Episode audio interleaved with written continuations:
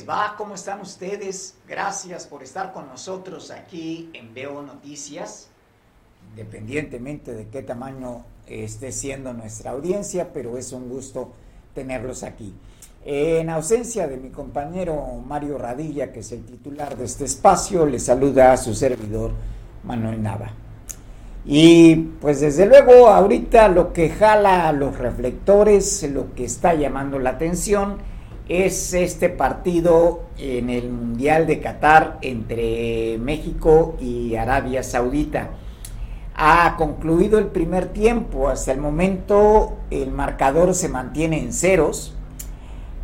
Ha habido llegadas de nuestro combinado nacional, de hecho eh, está manteniendo el control del balón, ha tenido tiros a gol, por lo menos unos cuatro que han ocurrido a lo largo de los primeros 45 minutos oficiales. Y pues el arco de Arabia Saudita está siendo asediado con el lado flaco de que van 0-0. El otro lado flaco de esta situación es el partido entre Polonia y Argentina Lionel Messi falló un penal y eh, el marcador en ese encuentro Polonia-Argentina se mantiene en ceros. Si esta situación se mantiene, y este es el escenario fatal, ni México ni Arabia Saudita serían beneficiados.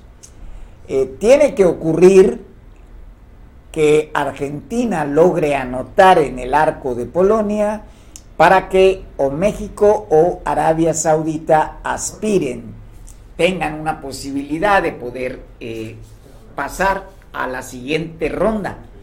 Hasta este momento, pues eh, a como está la situación, eh, México necesitaría pues por lo menos tres goles para poder aspirar a, a la siguiente ronda. Y de no ser así, de no darse este marcador, con el triunfo de Argentina sobre Polonia, entonces las esperanzas de pasar a la siguiente ronda se eh, verían disueltas.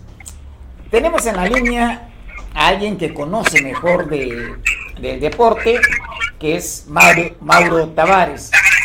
Mauro, buenas tardes. Saludos Manuel, buenas tardes. Este, ¿Me escuchas? Sí, estamos al aire. Eh, ¿Cómo estás viendo las acciones del partido entre México y Arabia Saudita hasta el momento?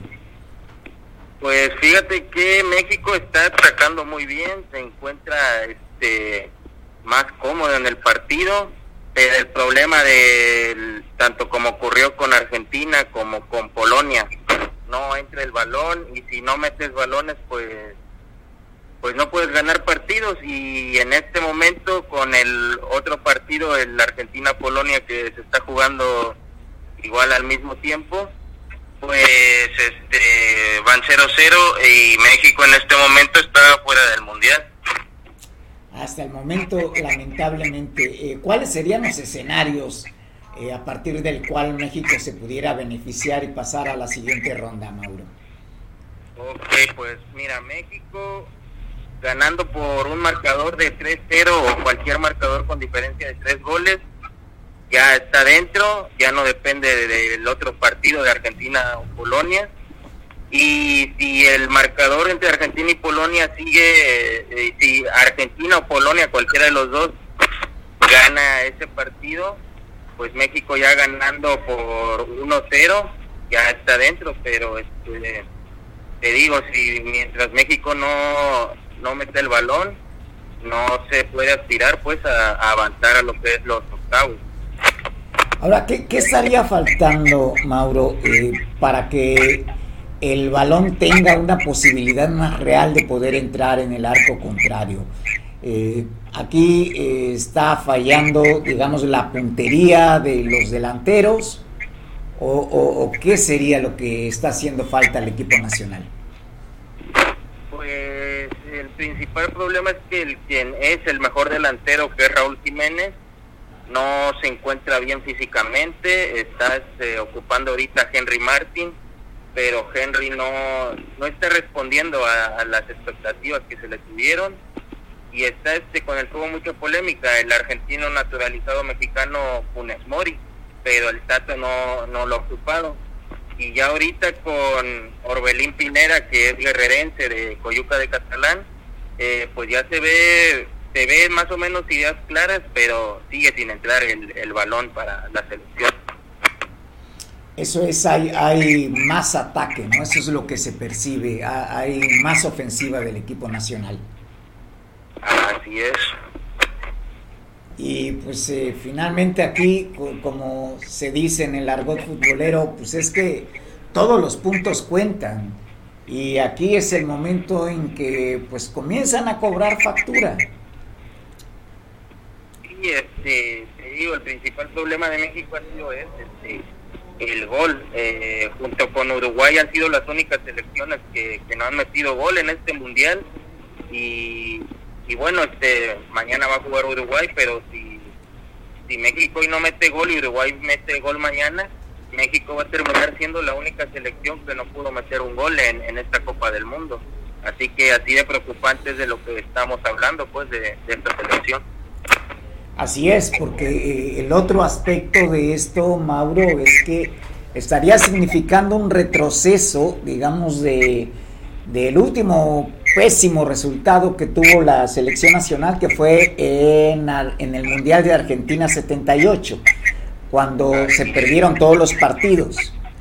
Pero aquí, eh, si el marcador se mantiene en cero, sería eh, de nueva cuenta un mundial en donde se va sin marcar un solo gol y, eso sí estaría significando un duro retroceso en el fútbol mexicano, Mauro. Sí, este, pues tristemente no se puede, no hay mejor palabra para definir lo que sería que México quede eliminado ya desde fase de grupos que la palabra retroceso, porque claramente es un es un retroceso, ¿no? Que, que al menos avanzabas a octavos este, cada mundial y en este mundial pues te quedes ahí en, en la fase de grupos, tristemente sin marcar un gol. Así es, pues eh, esperemos que eh, la situación cambie, que efectivamente el ataque nacional pueda concretar las acciones y finalmente anotar eh, ese gol que, nos está haciendo falta con la esperanza de que también Argentina se imponga a Polonia. Y, ese sería el escenario más favorable según cómo se ve, Mauro. Sí, es importante mencionar que en el otro partido Argentina está eh, ataque y ataque y ya incluso Lionel Messi, el que dicen que es el mejor jugador del mundo, ya falló un penal, así que de momento pues no se le está dando los resultados adecuados a esta selección.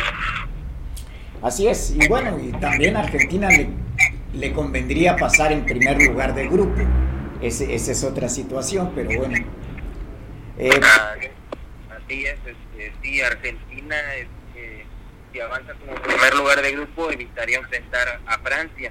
Y México, si llega a avanzar en segundo lugar, sí o sí, su rival directo va a ser Francia en octavos. Así es. Pues bueno, eh, vamos a seguir pendiente del desarrollo del partido, Mauro, y pues eh, seguimos al habla. Muchas gracias Manuel y saludos a ti y a toda tu audiencia y esperando, ¿no? que pues México nos regale una alegría, ¿no? Con, con ese tan ansiado pase a octavos de final. Así es. Bueno, pues muchas gracias, Mauro. Pues como ven, el, escenario está complicado, está complicado y este, pues eh, hay la posibilidad de que efectivamente eh, se den las cosas para el seleccionado nacional.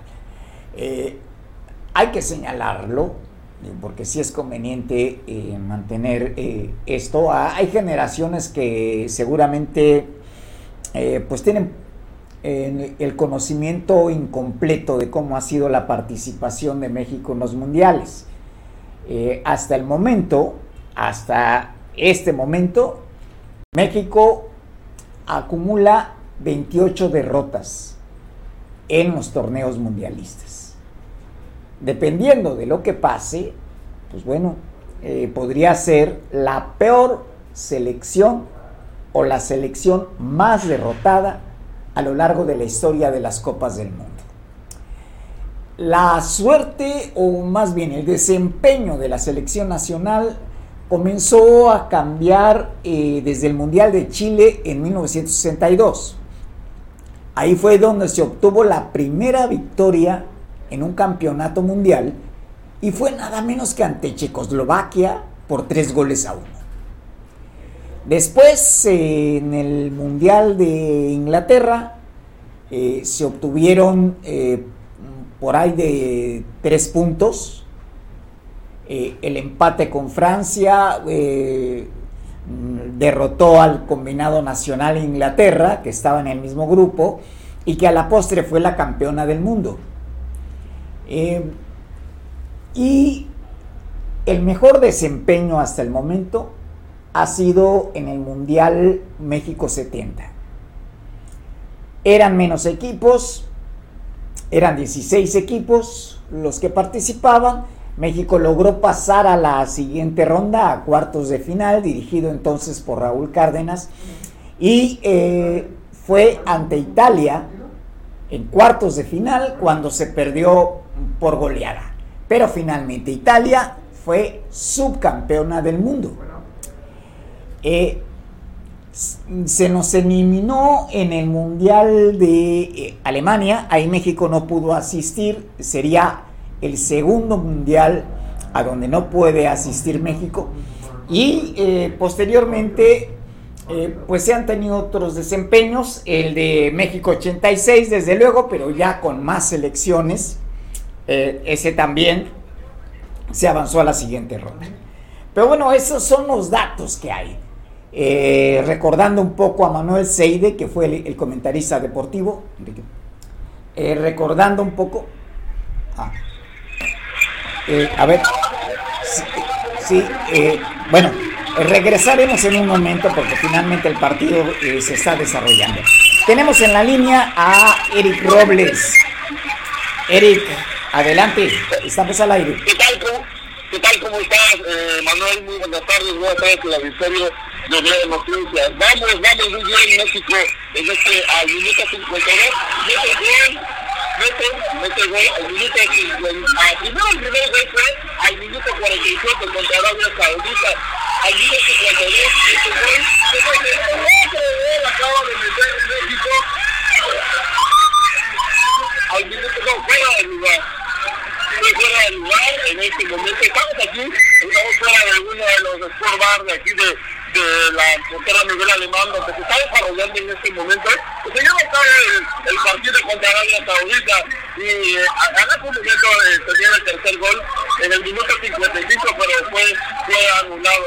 Las emociones que están desbordando aquí con todos los, los viendo este partido, podemos ver ahí un gol que mandamos las imágenes hace un momento. México está a punto de clasificar y poder seguir eh, pasar a la siguiente a la siguiente etapa. Ojalá podamos tener a México en la, en la siguiente en la siguiente etapa. Manuel. Muy bien, Eric. A ver eh, si eh, entendí bien. Eh, ya hay un gol que, fue ratificado. Por tanto, el marcador va 1-0. Pero, a ver si entendí. ¿Hay otro que fue anulado? Pues mira, el primer gol fue al minuto 47, el segundo gol fue al 52, y en el minuto 55 había otro gol, pero fue fuera de lugar y fue anulado desafortunadamente. Muy bien, pues entonces ya, ya con esto estaríamos con un pie en la siguiente fase, Eric. Así es. Argentina va ganando en este momento 1-0, eh, tiene que perder para que eh, eh, eh México pueda Ah, Argentina le va ganando a, Polonia. Muy bien. Bueno, pues seguimos al pendiente, Eric. Muchas gracias por tu información oportuna. Nos, enlazamos más adelante. Pues bueno, sí, eh, como decíamos, eh, pues la atención ahorita está centrada sobre ese partido, así que eh, pues tendremos que estar en la cobertura de ello. Eh, pues bueno, ya, ya hay eh, un marcador favorable para la selección nacional, se ha reencontrado, bueno, entonces ya eliminemos, eliminemos esos escenarios que habíamos planteado, en donde pues México se, sería la, la peor selección, eso si hubiese perdido. Pero en este momento va adelante en el marcador, eh, se está arañando esa posibilidad de pasar como segundo lugar de grupo y pues mientras Argentina esté ganando, pues eh, nos, está, nos está siendo favorable todo. Vamos a continuar eh, como vamos a continuar ahora ya con la información pues hace unos momentos también esto, esto es eh, reciente la Suprema Corte la Suprema Corte validó validó el acuerdo de presidente Andrés Manuel López Obrador para que las Fuerzas Armadas permanezcan atendiendo situaciones de seguridad hasta el 2024. Esto es, eh, de hecho ya la Cámara Nacional de Comercio, Servicios y Turismo, la Unión de Bares de la zona conurbada de Acapulco, además firmaron un acuerdo para respaldar y apoyar a la Guardia Nacional, el Ejército y la Marina durante los patrullajes que se estén realizando en la zona turística a efecto de brindarnos seguridad. Alejandro Martínez Sidney, eh, que es el vicepresidente de la Canaco Acapulco, explicó que a partir de diciembre y enero, eh, y que es donde está, se desarrolla el periodo vacacional de fin de año, eh, estará la campaña Amigo Soldado, en donde 400 empresas con un distintivo a la vista darán facilidades a las corporaciones de las fuerzas federales para diferentes acciones. Y además habrá una donación eh, en especie para estos elementos militares. eso por lo que hace a la situación de Acapulco con respecto al periodo vacacional. Pero decíamos, el máximo tribunal eh, rechazó la controversia promovida en junio del 2020 por Laura Rojas, la, panista, presidente de la mesa directiva de la Cámara de Diputados entonces, quien alegó que el ejército invadió atribuciones del Congreso. Se prevé que el presidente tenga que renovar su decreto luego de la reforma reciente que extendió del 2018 la presencia del ejército en las calles hasta el 2028, que es este donde estaría eh, las fuerzas de seguridad pública hasta marzo del 2024, eh, de acuerdo con el decreto. Entonces eh, eh, era como estaba y por amplia mayoría el Pleno de la Corte rechazó esa controversia promovida por Laura Rojas, entonces presidenta de la Cámara de Diputados, quien alegó que el Ejecutivo invadió atribuciones del Congreso y no fundamentó ni motivó debidamente el citado acuerdo. Tenemos en la línea a Enrique Castillo, que es eh, un experto en cuestiones de seguridad pública y además un conocedor de las Fuerzas Armadas Nacionales. Enrique, muy buenas tardes.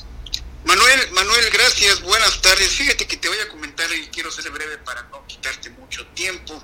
Un saludo a la gente que nos escucha, que nos ve, que ha de ser pues poca, con todo respeto, porque el juego de, de México está muy, muy, muy fuerte, muy estamos 2-0 a un gol de, de, poder calificar y tenemos todavía pues más de 30 minutos para poder tratar de, hacerlo, pero pues a la gente que le guste el análisis y que está con y que nos va a ver después en podcast y en, en otras plataformas, le vamos a comentar lo siguiente.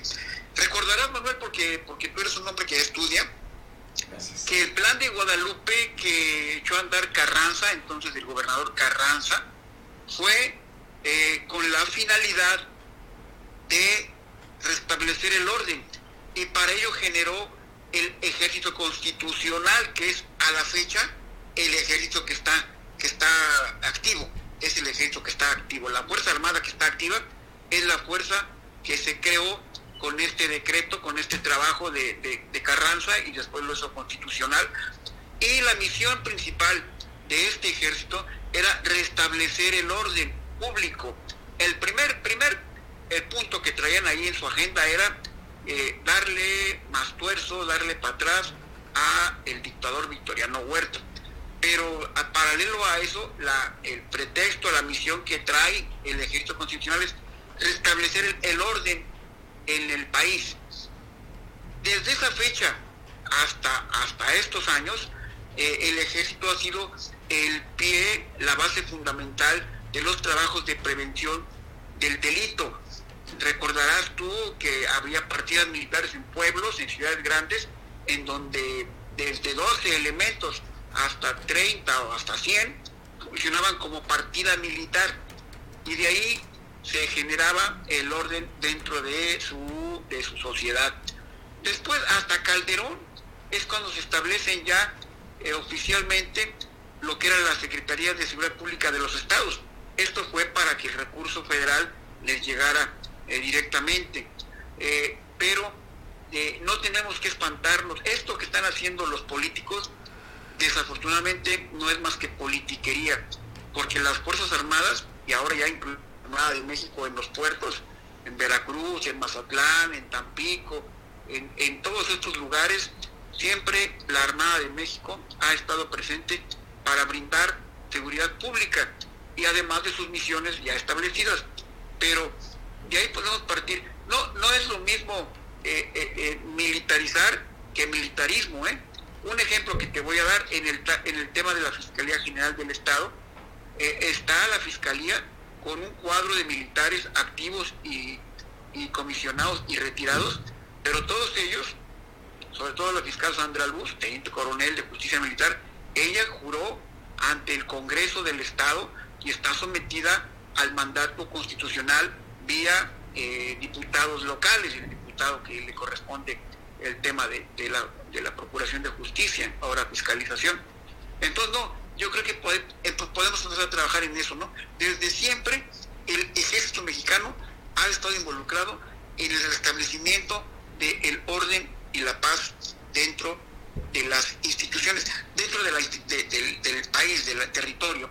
Ahora, el día que el ejército mexicano logre tener el control eh, de la seguridad pública y que el mismo aparato político le dé autoridad para que eh, para que tenga que ver con el bando de policía buen gobierno, ahí te aseguro que va a haber mucho, mucho que, que que avanzar eh, en el tema de la seguridad porque es lo que buscamos. Al final, lo que buscamos es que nuestros hijos salgan a, las calles a jugar normalmente eh, y que exista en condiciones para que el comercio y todos los sectores eh, de la sociedad se desarrollen. Mi muy estimado Manuel, nada. Así es, Enrique, y bueno, qué bueno que te me adelantaste porque eran las preguntas que tenía yo planteadas precisamente eso, la diferencia entre la militarización de la seguridad y la participación de, los militares en ella. Eh, el otro aspecto donde eh, habría que ver cómo se subsana es la cuestión del empoderamiento que han tenido estas bandas del crimen organizado eh, con un armamento que llega a superar a nuestras Fuerzas Armadas. Aquí, ¿qué es lo que tendría que ocurrir, Enrique, para equilibrar la correlación de fuerzas? Sí, mira, por eso se llaman Fuerzas Armadas, porque el Estado mexicano establece una fuerza física eh, con elementos que sepan manejar eh, ese tipo de armas que tienen que ser de mayor, de mayor poder, de poder de fuego, le llaman, que cualquier delincuente. Más ahora vemos, sobre todo en el, en el Bajío, en el norte del Bajío de Jalisco, vemos que, que hay personas que ya traen armas de alto poder, vemos drones, vemos eso, y el Estado mexicano, en este caso el gobierno, no debe permitir que esto se esté presentando, porque de ser una fuerza asimétrica, ahora se convierten en iguales estas fuerzas armadas criminales, vamos a llamarle así. Entonces sí, sí, ahí sí tendría que, haber muchísimo trabajo, e incluso de los mismos norteamericanos que son los que nos venden las armas, la Col, la Barrett, eh, eh, todos este tipo de armamentos sofisticados, eh, deberían de ver que, ellos mismos ponen en riesgo su seguridad nacional en este caso, ¿no? Entonces sí, sí se, presta muchísimo a, seguir en el análisis de, esto porque te decía yo que, que de convertirse, de ser una amenaza asimétrica, o sea, en David contra Goliat, en este caso ya son dos, dos, dos Goliaths, ¿no? Entonces no, no, no, no, no se vale que los políticos hagan trabajos corrientes de, de, política por buscar uno o dos palomitas de, de apoyo y, y dejen a, sus pueblos, a su pueblo, a su misma familia, a expensas de gente que sin escrúpulos puede cometer los delitos que quiera porque tiene las armas en la mano, ¿no? En efecto, y en este sentido, pues eh, la acción de el canciller Marcelo Ebrard, sin, sin darle un cebollazo electoral, eh, al demandar eh, a las armerías de los Estados Unidos por el, tráfico de este tipo de armamento a nuestro país de manera ilegal, eh, pues, pues cobra importancia, ¿no? de, ahí que sea fundamental también que ambos gobiernos estén trabajando sobre el control del tráfico de armas. Sí, sería bueno buscar el alma, el espíritu de la operación aquella de Rápido y Furioso. Eso quiere decir que los mismos norteamericanos, el gobierno norteamericano, Washington, conoce la, penetración y el poder y la fuerza política que puede implicar eh, eh, armas de ellos dentro de, del estado, de la región del país, pues en México. Entonces digo, ahí sería muy bueno revisar ese tipo de, de herramientas eh, eh elucubradoras y, y, de, espionaje, digamos, del cómo se mueven estos estos güeros aquí en el, en el país. E incluso otro ejemplo de, intromisión eh, para fines políticos es el famoso tema de los guacamaya, el, guacamaya, porque para mí, desde mi despacho, esto es algo, fíjate, rápido y furioso y guacamaya son tácticas hermanas de intromisión, de, de, meterse, de, de, introducirse en un, en, un, en un territorio, en un país, en un estado, pues para preservar sus intereses, ¿no? Pero eso ya sería otro tema que podríamos comentar en su momento. Así es, interesante el enfoque que das y este toque que le das a esa arista precisamente. Pues muchas gracias Enrique eh, por responder en mi llamado. No, Manuel, tú en términos este, en términos zoológicos, tú di rana y yo salto. bueno, pues muchas gracias, Enrique. Seguimos al habla. Hasta luego. Pues bueno, eh, sí, interesante este asunto porque además hay, hay otro tema que está ahí pendiente y es el hecho de eh, estas autollamadas policías comunitarias que también están incidiendo más en el aspecto de inseguridad que en el de seguridad pública. Es una cuestión que ahí eh, todavía habría que ver. Va el minuto 71 del partido entre Arabia Saudita y México y hasta el momento México eh, mantiene el marcador de 2 a 0. El otro aspecto es que también México no debe recibir un gol en estos momentos para que eh, se mantenga esta, esta situación. Eh, y la posibilidad de pasar a la siguiente ronda, que ojalá se dé.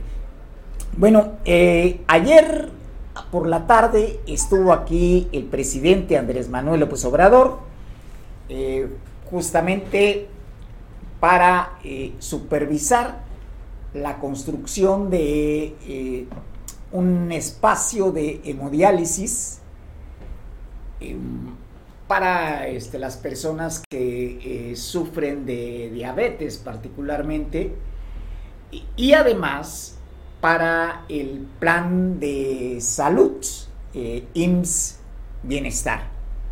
De hecho, el hospital Donato G. Alarcón eh, cambia desde ayer el nombre y ahora será IMSS Bienestar. En este aspecto, pues bueno, eh, el presidente fue recibido, eh, estuvo ahí tanto eh, la alcaldesa Avelina López Rodríguez como la gobernadora de nuestro estado, Evelyn Salgado, y además pues el mandatario reconoció la labor que está haciendo nuestra gobernadora en esta materia. Eh, hubo otros aspectos que se dieron en el transcurso del evento.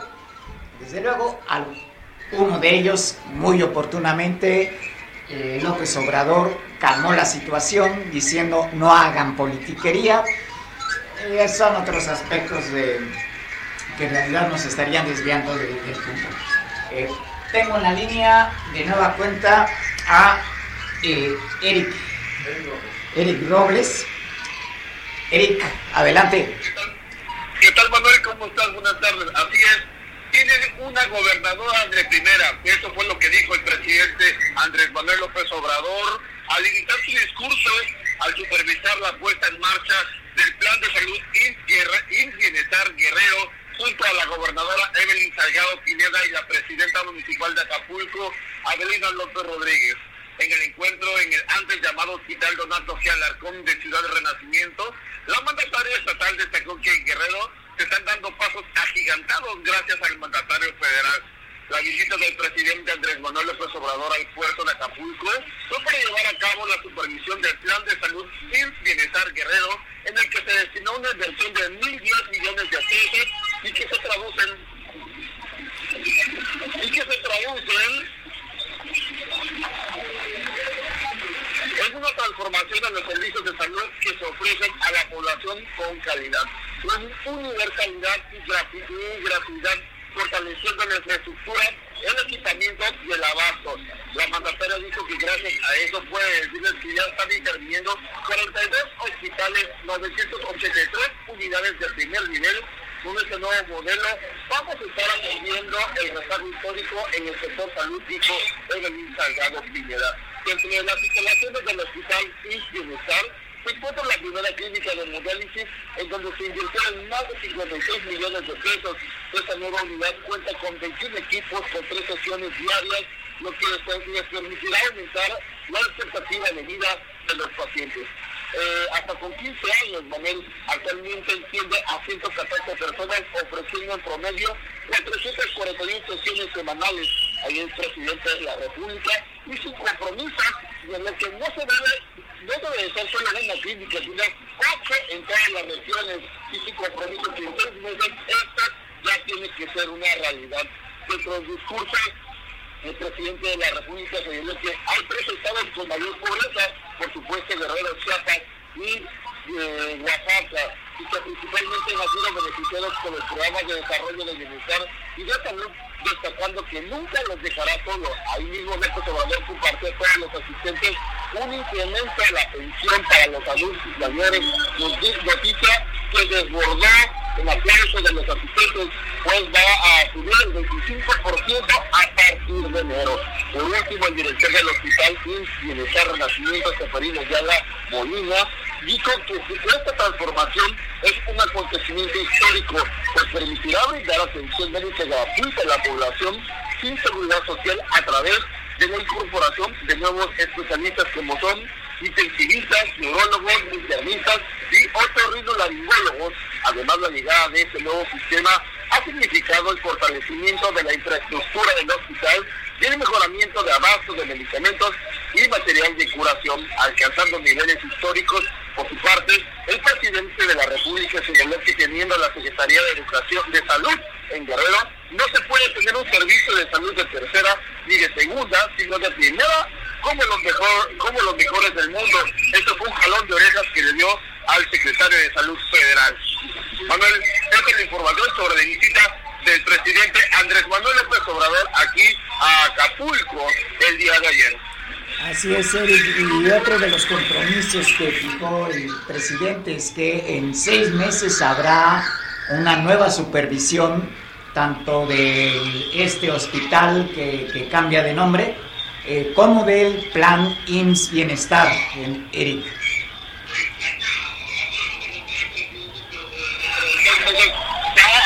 en la supervisión donde ya tiene que estar eh, este, el medicamento, donde tiene que estar todo el personal médico para, para estas, instalaciones, para lo que, está, lo que está realizando con el bienestar, Manuel. Pues muchas gracias por esta información, Eric. Y pues bueno, sabemos que sigues al pendiente del partido, se mantiene el 2 a 0. Bueno, México tiene el balón lado, está haciendo una jugada que afortunadamente tiene todo para, para ganarle. Falta un punto a México vamos a ver qué resulta, Manuel. Bueno, pues esperemos que eh, nos vaya bien eh, en este partido. Gracias, Eric para que concluya el partido. Vamos a ver qué sucede. Perfecto. Pues muchas gracias, Eric. Seguimos al. Bueno, pues sí, va el minuto 78 hasta el momento. El marcador se mantiene 2 a 0. Eh, ahorita sí, también dependiendo de qué esté pasando eh, en el partido entre Polonia y Argentina, hasta donde tenemos entendido, eh, sigue Argentina al frente. Eh, mientras eso sea, eh, la derrota del equipo polaco estaría favoreciendo a nuestro país y las posibilidades de pasar a la siguiente ronda. Bueno, seguimos en la información. Seguimos en la información y sobre todo por el otro aspecto que se dio durante la visita del presidente eh, López Obrador ayer aquí en nuestro puerto. Eh, hubo reclamos también y diferentes reclamos. Vaya, eh, no es un secreto a voces el que personal médico, personal de las instituciones de salud, hayan realizado movilizaciones demandando la dotación de eh, medicamentos, pero también de instrumentos de trabajo y de mejora en las condiciones laborales para evitar los contagios. A lo largo de este, estos dos años en que estuvimos bajo el asedio del COVID-19, eh, hubo reclamos en diferentes momentos. Esto también se manifestó por un lado, pero por otro, estudiantes que han sido rechazados de la Universidad Autónoma de Guerrero agredieron a funcionarios frente a el presidente López Obrador.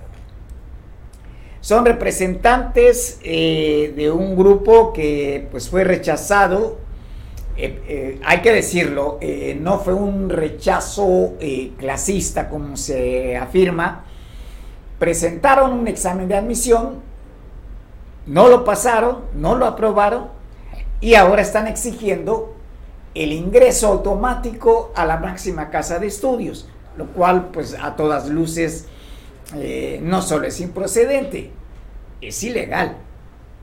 Pero en fin, eh, ahí, ahí como están viendo ustedes en las imágenes, hay eh, esta agresión que se da son integrantes del llamado Frente por la Educación Democrática y la Institucionalidad guerrerense. Ellos intentaron provocar una gresta, gresca a empujones a la llegada del presidente López Obrador al Hospital General de, la, de Ciudad Renacimiento. Eh, como ya saben, fue para presentar el plan de salud y bienestar en el Estado demandan espacios principalmente en las carreras de medicina, enfermería y odontología. Pero ahora también extienden el reclamo a la alcaldesa por no atender sus peticiones. A la llegada de la camioneta del presidente, inconformes eh, de este grupo del FREG, se colocaron frente al vehículo oficial y también pusieron lonas para impedir el paso. Esto provocó que funcionarios federales y estatales intentaran retirar a los estudiantes y de ahí se generó esta, esta gresca. La confrontación provocó la molestia del presidente López Obrador, quien permaneció a bordo de la camioneta, retenido por los líderes de los rechazados, durante aproximadamente 20 mm, minutos. Ah, pues ahí volvemos a ver estas imágenes eh, donde se está dando esta situación. Hay, hay este comportamiento de los eh, jóvenes, jóvenes del el FREG. Ahora, eh, habría que señalar, se trata de como dicen ellos, mantener una institucionalidad. Pues bueno, la, institucionalidad radica aquí, en este caso, en que la Universidad de Guerrero es autónoma. Por tanto, ellos determinan ciertas acciones que tienen que ver con la academia y la viabilidad de eh, la academia. No es asunto ni de la alcaldesa Abelina López Rodríguez, menos aún de la gobernadora Evelyn Salgado y mucho menos del presidente López Obrador. Por mucho que se quiera, por muy autoridad que tenga el mandatario, no puede intervenir en instituciones que son autónomas y mucho menos puede decretar el ingreso de estudiantes que no cumplieron con el requisito de aprobar un examen de admisión. Ese es el punto. Eh, se argumenta que se trata de cuestiones clasistas, mm, eso es lo que dicen ellos, eh, pues, pues no, no va por ahí. Vamos, porque para que una institución como es la universidad, la máxima casa de estudios en Guerrero, mantenga calidad, pues debe haber también niveles de rendimiento académico. Y si no los hay, eso opera en contra de la calidad académica de la institución, en este caso de la UAGRO.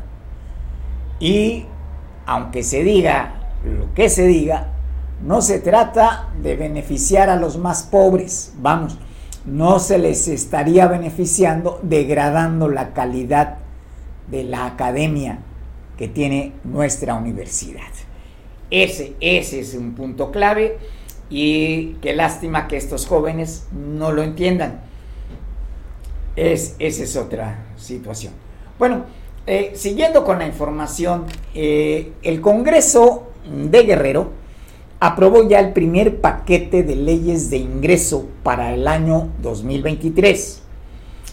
Son las leyes de ingreso municipal que están aprobando las diputadas y diputados de esta 53 legislatura.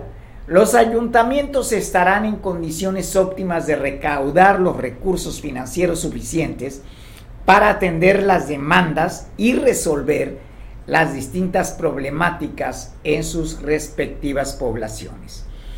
Eh, de esta manera, pues, eh, se está eh, dando esta, en principio, pues es la lectura de las diferentes leyes de ingreso entre los ayuntamientos que están en la lista está Aguacutzingo, Alcozauca, Alpoyeca, Apaxla de Castrejón, Atenango del Río, Buenavista de Cuellar, Coahuayutla, Cochuapa el Grande, Cocula, Copala, Copanatoyac, Coyuca de Benítez, Cualac, Cuautepec y Eduardo Neri.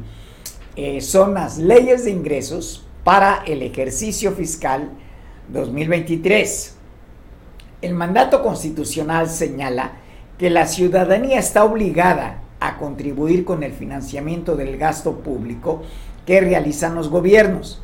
De ahí pues la importancia de que el Congreso presupueste los ingresos y observe el cumplimiento de los principios de orden, transparencia y control.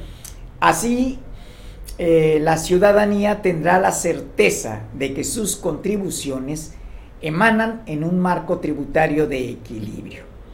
Esa es una parte de este asunto porque el otro pues tiene que ver precisamente con eh, lo que es la capacidad, la capacidad de eh, poder mm, contratar algunos créditos.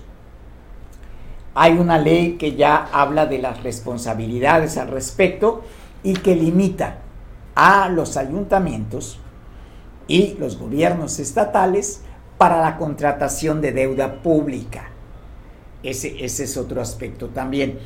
Importante porque finalmente lo que está ocurriendo a nivel geoeconómico es que las tasas de interés van a estarse incrementando todavía por lo que eh, resta de este 2022 y por lo menos el primer trimestre del 2023.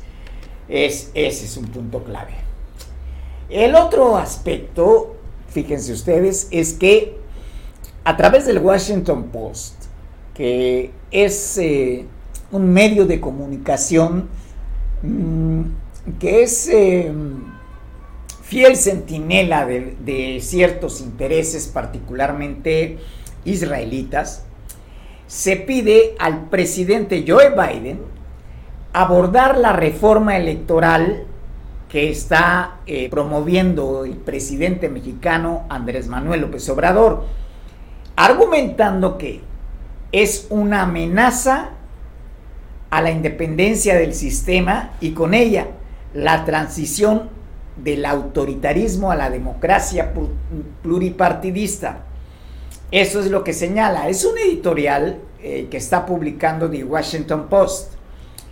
en ese mismo artículo se pide al gobierno de Joe Biden, quien fue señalado por expresidente Donald Trump de cometer fraude en el 2020, así como al Congreso de los Estados Unidos, a no permanecer indiferentes ante la reforma electoral. Es eh, un llamado un tanto desafiante por parte del de, eh, Congreso, de este medio, que es el Washington Post, eh, porque finalmente mm, pues está transgrediendo la soberanía que debe prevalecer. Ahora bien, eh, desde luego, ellos hablarán que esto se hace en defensa de la democracia.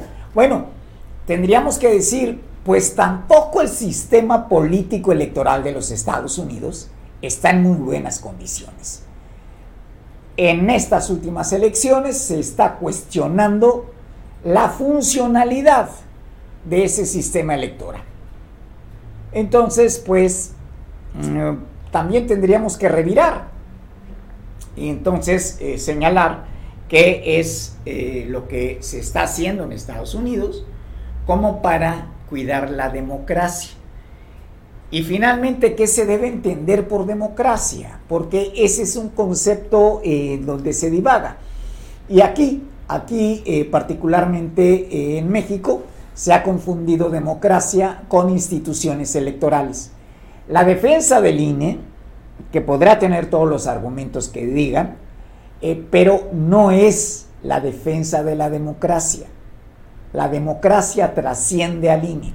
El INE es solamente un organismo electoral y las elecciones no agotan a la democracia, son mecanismos democráticos para la representatividad y renovación de las autoridades.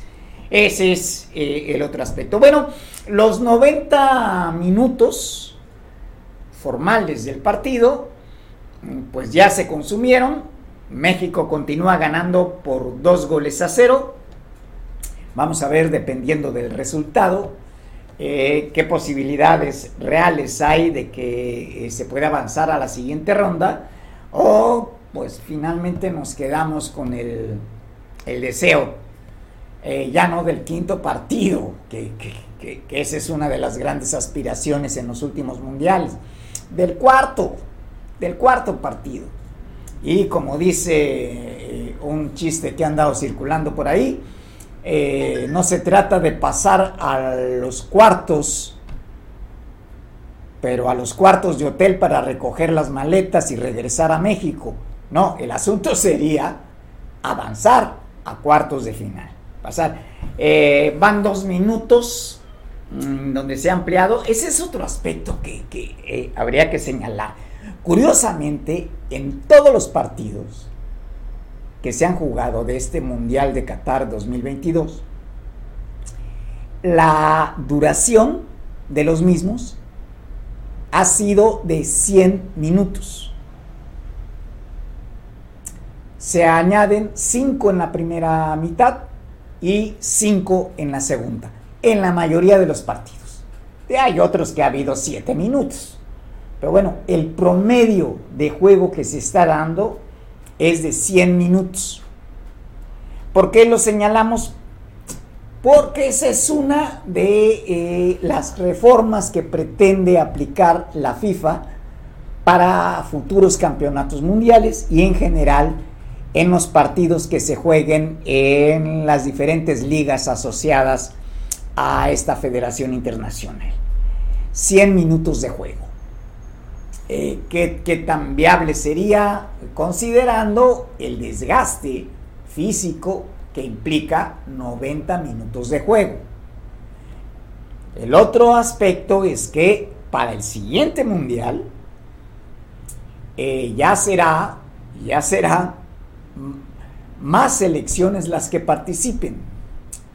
Eh, hay que indicar, hay que indicarlo, eh, hasta el Mundial, eh, si no me falla la memoria, hasta el Mundial de México 70 eran 16 selecciones. de Alemania hacia acá se ha venido incrementando, actualmente son 32. Eh, se espera llegar como a 40 eh, eh, el número de selecciones que participen. ¿Cuál es el trasfondo de esto? Bueno, que pues una cosa que no se puede ocultar es que el fútbol, el fútbol profesional, es un negocio. Y la FIFA lo ha visto como tal, como un negocio. Sí, es algo muy diferente, muy diferente de el sueño de Jules Rimet cuando eh, pues él románticamente pensaba eh, en un deporte que fuese eh, el artífice de la unidad mundial. fue el primero en deslizar esa frase del mundo unido por un balón que se retomó años después. Bueno, pero actualmente no es el balón el que nos une, nos une el negocio, el negocio de fútbol. 90, eh, eh, ya 90 minutos más 5 se mantiene el 2 a 0. Eh, pues aquí, si, si, mis cálculos no están errados, considerando que el último marcador del que tenemos noticias es que Argentina le está ganando a Polonia. Bueno, esto le daría a México cuatro puntos y eh, una ventaja de eh, más un gol, una diferencia de goles, más uno. esto podría ser, no, perdón, ya, se va el sueño por la borda. Acaba de anotar Arabia Saudita. Ya el marcador es 1-2. Y pues bueno, nos vuelven a arrebatar el sueño. Esa, esa es esta realidad de nuestro fútbol mexicano. Un fútbol que está dominado por eh, una visión muy miope de negocio por parte de los empresarios mexicanos dueños del balón, esto sí, dueños del balón en la Liga Mexicana de Fútbol, y las dos empresas televisoras que monopolizan las transmisiones y los derechos. Ya las conocen ustedes por su nombre. Mientras no haya cambios estructurales importantes y se privilegie el nivel de competitividad de los jugadores, y no el marketing de ellos.